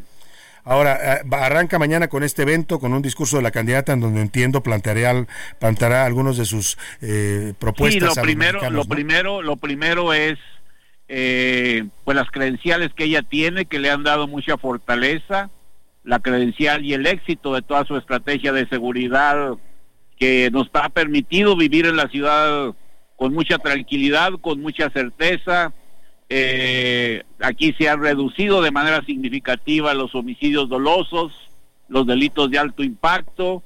La ciudad vive su mejor momento por la disminución tan grande de los robos a casa habitación, de los asaltos en el transporte.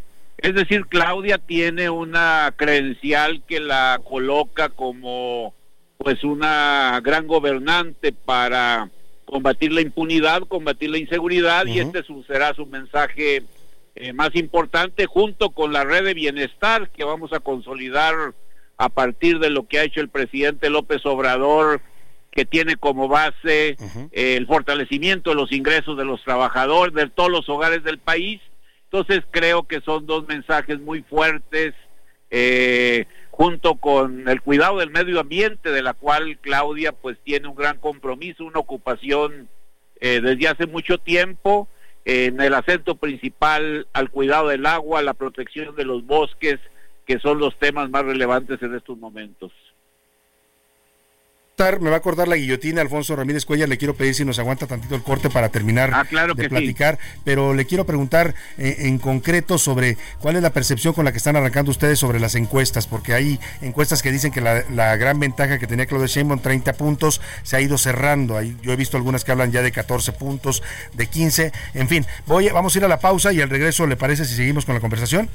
Sí, claro que sí, muchas gracias. Volvemos, volvemos eh, de la pausa con esta conversación con Alfonso Ramírez Cuellar, es actual integrante del equipo de coordinación de sectores sociales de Claudia Sheinbaum. Ya volvemos con usted. No le cambies. Estás en A la Una con Salvador García Soto. Información útil y análisis puntual. En un momento regresamos. Ya estamos de vuelta en A la Una con Salvador García Soto. Tu compañía diaria al mediodía. La temporada seca caliente que inicia en febrero también es conocida como la temporada de ozono y se caracteriza por un aumento significativo en la temperatura, con previsiones de un incremento de hasta 2 grados con respecto al 2023. En la zona metropolitana del Valle de México, esta temporada se prolonga hasta principios de junio. minutos, regresamos con usted a la una con esta canción de los sacados, si es son de sacados, no, discúlpeme, me equivoqué. Es eh, el, grupo Supermercados, una canción de 2003 que se llama Qué calor. Es una canción de esta banda argentina con un gran ritmo de cumbia sudamericana. Nos cuenta del calor y de cómo lo padecemos con la icónica frase de qué calor, qué calor tengo yo. Estudiamos un poco más de esto, estamos hablando de la onda de calor extraordinario que vive la República Mexicana. Y seguimos, seguimos con para usted aquí en la Una. El loco público. En A la Una tenemos la visión de los temas que te interesan en voz de personajes de la academia, la política y la sociedad. Hoy escuchamos a José Narro Robles en Un México Nuevo. El Ojo Público. Muy buenas tardes tengan todas y todos. Inicio por referir la necesidad de que los actores políticos, con el presidente a la cabeza, recuperen la sensatez y piensen en el país y sus grandes problemas, y no solo en ellos y sus partidos, porque frente a los vergonzosos hechos originados por la publicación de una investigación periodística por parte del New York Times, el presidente López Obrador Se atribuyó la autoridad moral que le permite, según él y por supuesto erróneamente, colocarse por encima de la ley. Autoridad moral que en mi opinión él no tiene. Muchos, de verdad muchos, no se la otorgamos. Señor presidente, serénese, conténgase, haga solo lo que está obligado a hacer, gobierne para todos, sálgase de los procesos electorales y recupere el silencio y la reflexión. Lea la carta que le escribió Javier Sicilia. En especial, escúchelo. Tal vez así pueda alcanzar algo de la autoridad moral que hoy usted no tiene. Nos encontramos en dos semanas. A la una. Con Salvador García Soto.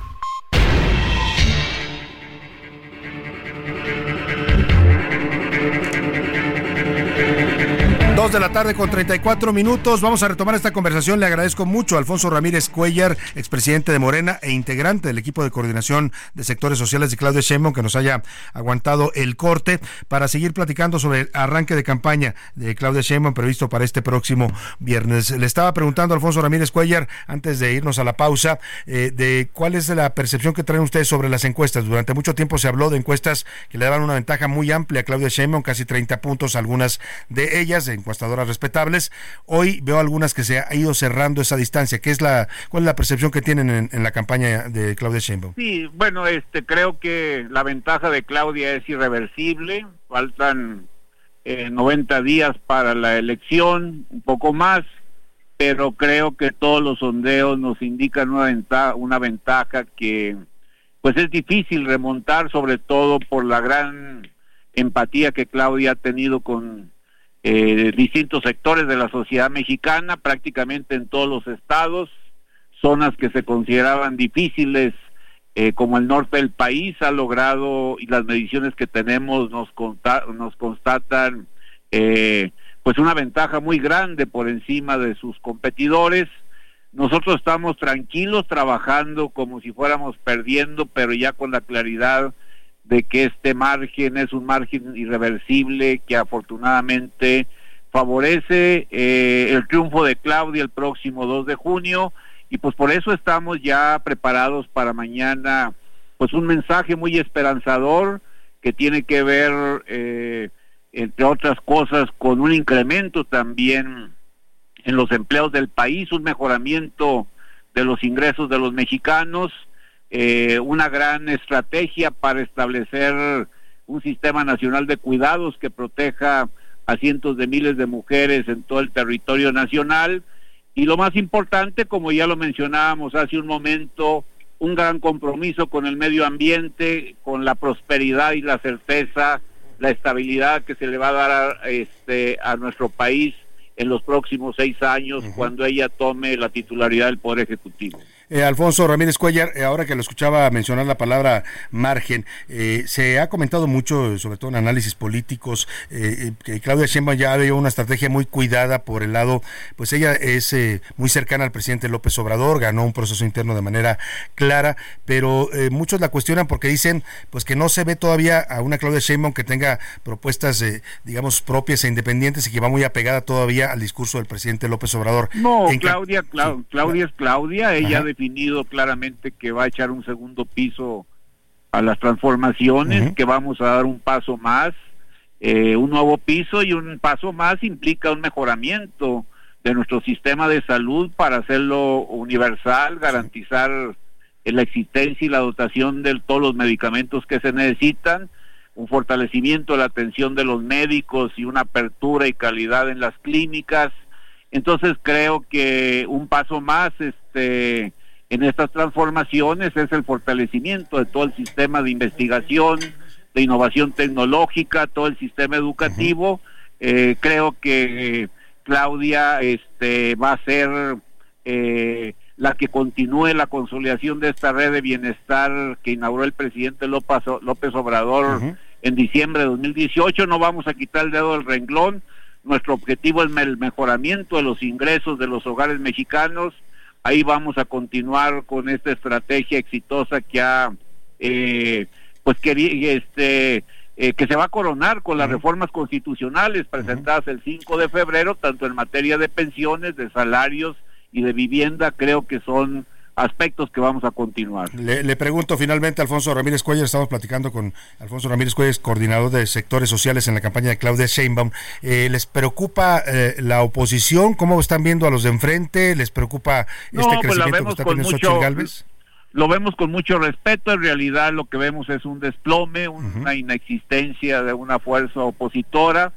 Eh, y lo que más nos está ocupando a nosotros es hacer bien nuestro trabajo, presentar con muchísima claridad las propuestas y sobre todo consolidar y fortalecer este contacto que hemos alcanzado, un contacto muy profundo con todas las comunidades, con millones de jóvenes, con una gran cantidad de mujeres, con todos los sectores empresariales y los sectores productivos del país. Vamos a continuar profundizando esta estrategia que ha sido exitosa para Claudia y que nos va a permitir sacar los 35 millones de votos el primer domingo de junio.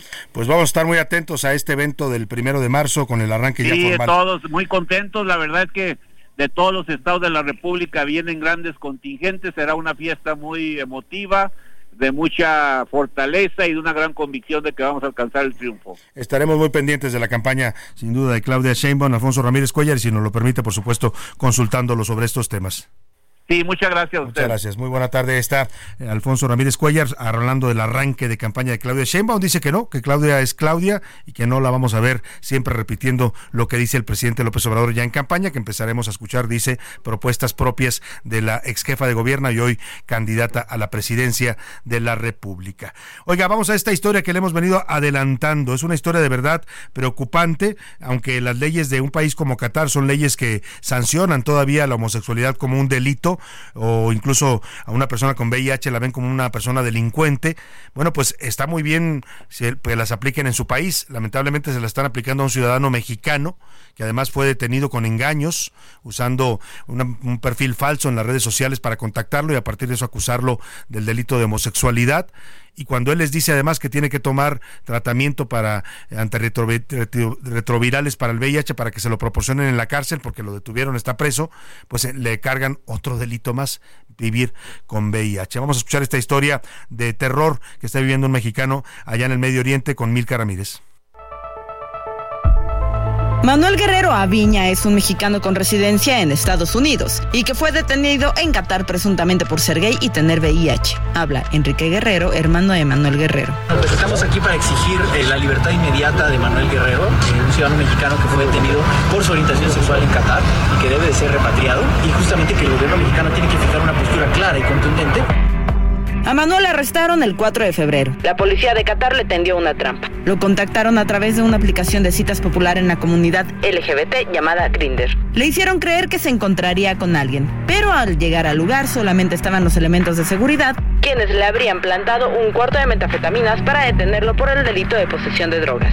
De acuerdo con el Comité de Defensa del Mexicano, encabezado por su hermano Enrique, Manuel ha sido víctima de tratos crueles, inhumanos y degradantes, así como actos de tortura psicológica.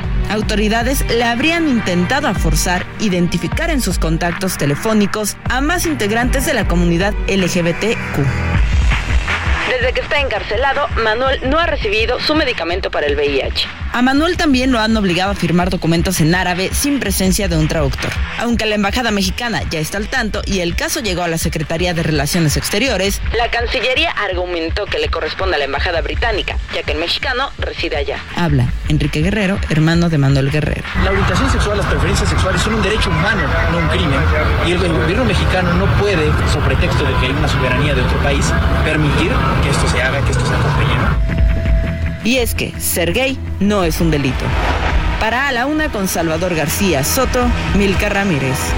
Pues ahí está la historia y el tema es delicado, pues por la sí, es un país soberano y tiene sus propias leyes, pero la forma en la que fue detenido con engaños y luego le siembran drogas para meterlo a la cárcel, pues habla de violaciones claras de derechos humanos. Hago contacto nuevamente y le agradezco que nos vuelva a tomar la llamada a Alain Pinzón. Él es activista de la comunidad LGBT e integrante del comité del comité Manuel Guerrero, además también de encabezar la asociación Vive con VIH. ¿Cómo estás, eh, Alain? Te saludo nuevamente. Buenas tardes.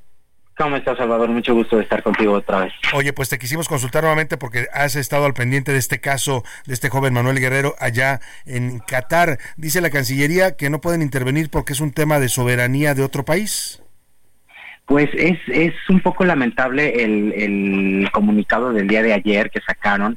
Eh, justamente por eso organizamos ayer una pequeña protesta, una manifestación allá fuera de la Secretaría de Relaciones Exteriores y eh, terminó y culminó dentro de sus instalaciones en donde nos aceptaron ahí pues una reunión eh, y tú sabes que soy muy crítico yo a las autoridades sobre todo de salud y en materia de VIH el día de ayer creo que se movieron algunas cosas importantes eh, van a entrar en una comunicación ya mucho más cercana con la representación diplomática de eh, Reino Unido para que pues puedan mover algunas cosas, sobre todo con el tema de su diagnóstico de Manuel, porque pues ya prácticamente lleva más de 20 días sin tomar medicamento. Entonces ahorita lo que corresponde pues es reiniciar la terapia antirretroviral y tomar eh, estudios de laboratorio urgentes para que su deportación sea lo antes posible. Creo que en ese sentido va la reunión del día de ayer para que pueda ser deportado lo antes posible y las autoridades obviamente metan las manos. Nos comentaron el día de ayer que están teniendo relaciones, eh, comunicación directa con el gobierno catarí, pero también con el gobierno de británico. Así es. Porque él tiene también nacionalidad británica, además de la mexicana. Así es, él entra a Qatar con una nacionalidad británica, pero eso no exime a las autoridades mexicanas de actuar en consecuencia de la nacionalidad mexicana que tiene Manuel. Por supuesto, porque no perdemos la nacionalidad Exacto. En donde Tenemos por ley doble nacionalidad, podemos tenerla y no nos quita ningún derecho como mexicanos. Totalmente. Y ese sentido creo que ayer se explicó bastante bien ayer en la Cancillería, en la Secretaría de Relaciones Exteriores, se entendió bastante bien el punto y pues creo que fue una reunión bastante de las poquitas que hemos tenido provechosas. La verdad es que si así se moviera el tema en salud, pues no estaríamos sobre pues vamos a, estar, a todas tanto. Claro, vamos a estar pendientes de la historia, Alain, eh, que nos mantengas al tanto y pues el tema más delicado ahora nos dicen es que no está, no, las autoridades cataríes no permiten o no le están otorgando el tratamiento eh, que él necesita como persona que vive con VIH. Así es, no lo tienen y al parecer el poquito que tenían y se lo hicieron llegar no se lo están dando. Entonces se requiere la intervención urgente del gobierno de la Gran Bretaña, del gobierno mexicano para que puedan intervenir o por lo menos hacer presión y que mínimamente le den el medicamento. Tenemos conocimiento de que tampoco le están dando de comer bien, tampoco le están dando agua, no sabemos en qué condiciones esté durmiendo, esté viviendo, no sabemos en qué en qué clima esté y eso puede afectar su salud también. Entonces, son diferentes factores los que trae encima Manuel. Pues estaremos atentos. Lo, importante es esto que nos comentas, que ya la Secretaría de Relaciones Exteriores habló con ustedes y les ofreció que van a empezar a gestionar apoyo para deportarlo y bueno, pues traerlo acá a México a, pues a que esté mm, como debe estar con su tratamiento y bueno, pues sacarlo de esta situación tan problemática en la que se vio envuelto allá en Qatar. Vamos a estar eh, muy al pendiente del caso, Alain Pinzón. Te agradecemos que nos mantengas al tanto. Muchas gracias, Salvador. Un placer. Muy buenas tardes. Alain Pinzón es activista LGBT e integrante del comité Manuel Guerrero. Se creó un comité especial de activistas de esta comunidad para defender a este mexicano, pues que injustamente está en prisión y además con riesgo de su salud. Vámonos a los deportes, a ver qué nos trae el señor Oscar Mota. Los deportes en A la Una con Oscar Mota. Señor Mota, ¿cómo está usted? Bienvenido. Mi querido Salvador García Soto, ¿cómo estás? Te mando un gran abrazo, amigas y amigos. Hoy un gran día para ganar, macho. Caramba. Hablaste como vasco. Más o menos, no tengo que practicar mis idiomas. Oye, los acentos españoles son muy interesantes porque varía de región en región. Todos Eh, hablan con la S, pero, pero no es lo mismo una, una hablar andaluz, Correcto. una hablar madrileño o una hablar del País Vasco. O un, este, un, un catalán, exactamente. Un catalán, Hay exactamente. que aprenderle a muchos este, futbolistas mexicanos, ¿no? Que se van dos meses y regresan hablando como si tuvieran Eso ¿no? le- eh, a 40 muchos mexicanos años allá, que se van a España les pasa ese síndrome, empiezan a- Menos- a cecear. Menos, Menos. a Javier Aguirre. Menos No, a Javier no- Aguirre. no lo hace. Con todos los años y toda la experiencia que tiene, y con esto inicio ya en forma, querido Salvador, el día de ayer, Javier Aguirre y el Mallorca clasifican a la final de la Copa del Rey. Verdaderamente una, una, una hazaña para el equipo eh, eh, de Mallorca. Está peleando el descenso allá en España, pero Javier Aguirre se ha convertido en un entrenador que le hablan allá en España precisamente para eso, para los momentos bravos, para hacerlo más con lo menos. Y entonces llegan a esta final de Copa del Rey. Es la segunda Copa del Rey que, que va a jugar Javier Aguirre. Perdió una con Osasuna hace 20 años. Y Mallorca ha ganado una Copa del Rey. Entonces, si gana esta, hombre, Uf, se va a cotizar por las nubes el Vasco, ¿no? Vamos a escuchar a Javier Aguirre, que además nos hace una recomendación. ¿Cómo tenemos que celebrar este tipo de logros? Lo escucho, don Javier. Cuando salga del estadio, ¿cómo va a celebrar la victoria? Mítica frase, ¿verdad? Un whisky y a dormir, hijo. Un whisky y a dormir. Nada más, es lo que, mira. lo que nos recomienda. A ver, cuando, cuando tienes un gran logro, se vale Correcto. la pena celebrar sin excesos, ¿no? Y la recomendación me parece adecuada. Todos los logros hay que. Todos los logros y las derrotas hay que festejarlos o sufrirlos un día y, al ya. que sigue vamos. A lo que levantarnos y a seguir, ni envanecernos con los triunfos, Correcto. ni dejarnos caer con las derrotas. Por último, bueno, so- eh, sobre este tema, porque es importante, también ya inició el abierto mexicano de tenis, obviamente en Acapulco. Hay un detalle interesante, querido Salvador, con el griego Stefano Tsitsipas, que él avisó una donación de mil dólares por cada jugada, esta jugada llamada saque as. Por cada saque as que él consiga, va a donar mil dólares para la fundación, obviamente, que estará apoyando la la reconstrucción de reconstrucción, Acapulco. oh, qué buena, qué buena, qué buena acción va a tomar este jugador. El día de ayer ya ganó. Estefano Tsitsipas. El día de ayer ya ganó. ¿Tú tsitsipas o no tsitsipas? Este, ¿qué día son? Miércoles. De vez en cuando. De dices. vez en cuando, los miércoles, no, mi querido Salvador.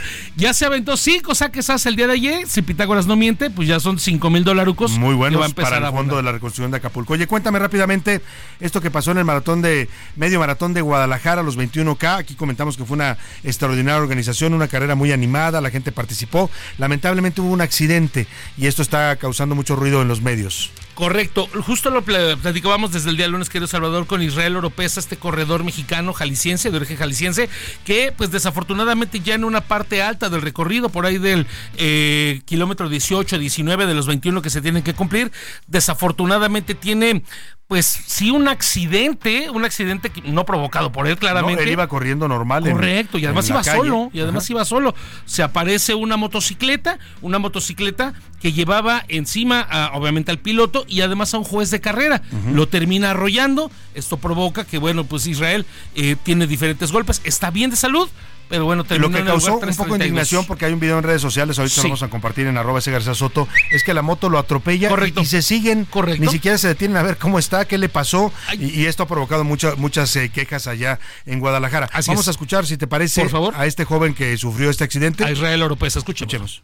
Soy Israel Oropesa Vázquez, ya me encuentro pues mucho mejor, ya prácticamente estoy en mejor estado. Pues también quiero agradecer en parte a Comude Guadalajara y a los organizadores del evento del medio maratón. Desde ayer eh, sí me, me- me apoyaron ahí con la, con la caída, después de la caída pues sí se acercaron enfermeros, me apoyaron, me llevaron a un hospital. Hoy aparte también se comunicó conmigo el presidente de Comude y me ofreció su apoyo en lo que yo, yo ahora sí que lo que solicitara. Está lo que él dice, que está bien, que sí lo atendieron, eh, un poco tratando de, de evitar todo esto que están eh, lanzando sobre los organizadores del medio maratón de Guadalajara. Y vamos a platicar justamente, Oscar Mota, tenemos en línea telefónica y le agradecemos mucho que nos tome esta llamada con Albino Galván Martínez, director general del Consejo Municipal del Deporte de Guadalajara, el Comude, que organiza este 21K, este maratón tan exitoso. ¿Cómo está, don Albino? Qué gusto saludarlo de nuevo. Buenas tardes. ¿Qué tal? Muchas gracias, con el gusto saludarles y bueno, pues aquí este, atento a todas sus preguntas y sobre todo saludos a todo tu auditorio. ¿Qué pasa con este asunto? Entendemos que es un accidente, pero pues generó mucho ruido las imágenes que se ven en redes sociales donde esta moto, esta motocicleta atropella al corredor, pero no hay un, digamos, un- una reacción inmediata de quienes cometieron este atropellamiento.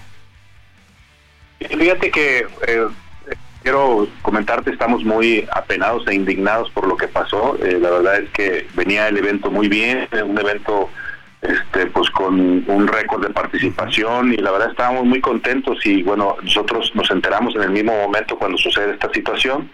Eh, los paramédicos lo atienden, él decide terminar su carrera eh, por su propio pie. Eh, nosotros lo, aún terminando, lo llevamos a un hospital particular, se le atendió, descartamos que tuviera alguna alguna alguna lesión que pusiera en riesgo su vida y sobre todo su salud y su carrera deportiva, que eso era lo más importante. Eh, eh, y bueno, pues después ahí inmediatamente iniciamos una investigación por medio de nuestra Contraloría Interna este, para poder emitir algún juicio, porque realmente nosotros, a mí me, a mí me, la verdad es que sí me molestó mucho cuando vi el video. La verdad es que pues es una empresa que nosotros contratamos un proveedor externo que nos, nos apoya para movilizar a los jueces internacionales, que de hecho venía ahí un juez internacional. Eh, nos, nos presentaron ahí en esta investigación de nuestra Contraloría Interna, nos presentaron algunas fotos de que sí se regresa el motociclista, que lo la luz, que bueno, mil cosas, que bueno, para mí así no es una justificación. Por lo mismo iniciamos una investiga una denuncia ante la fiscalía contra quien resulte responsable porque sí queremos que se aclare esta situación porque bueno fue un trabajo de un año para hacer este evento un trabajo donde estuvimos más de seis mil gentes trabajando este noches sin dormir y la verdad para que suceda una cosa de este tipo con un externo la verdad el video es indignante para cualquiera que lo vea y yo la verdad es que encontramos muy modestos y queremos que esto se aclare. Correcto. Albino, ¿cómo estás? Te saluda Oscar Mota. Breve, eh, nos queda un minutito. ¿Nos podrías platicar también lo que sucedió en Mariano Otero y Avenida de las Rosas, donde desafortunadamente también dos motociclistas derrapan, eh, también un accidente y también terminan arrollando otro par de, corredores en esta ocasión? ¿Lo, llevarán, digamos, de la misma manera o cómo, cómo está esto?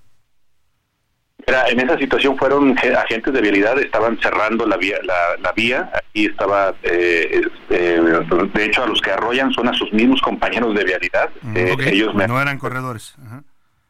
Nosotros cuando llegamos ahí, sí, de hecho sí, alcanzaron a golpear a un, bueno, a, un rozón a un corredor, pero el los, los principal accidente fue entre, entre, entre la gente de movilidad. Claro. Ellos iban dos motos a donde ya estaba pasando la calle me argumentan que pisan una de las de los bolis y se derrapa la moto y le pega a la otra moto y hacen una, chuza a todos los de, movilidad. Y, bueno, pues, este, y en esta chuza le alcanzan a rozar una, a, una, un corredor. Bueno, pues qué bueno que lo están atendiendo al vino, qué bueno que se salga a hablar de este tema porque efectivamente fue un maratón muy exitoso, están a punto de recibir la etiqueta platino y pues ojalá y esto no termine manchando lo que dices tú fue un trabajo de todo un año y me parece a mí porque lo tuve el privilegio de caminarlo, no lo corrí pero lo caminé y es un maratón bastante eh, exitoso. Les le agradecemos mucho al vino y estaremos pendientes de este de estos, de estos asuntos allá en Guadalajara. Ok, pues muchas gracias y ahí les mantendremos informados. Claro que sí. Se lo agradecemos. Me despido de usted a nombre de todo este equipo, le doy las gracias, que pase una excelente tarde, provecho, se nos acabó el tiempo, pero mañana tenemos más para usted aquí en A la Una. Por hoy termina A la Una con Salvador García Soto. El espacio que te escucha, acompaña e informa. A la Una con Salvador García Soto.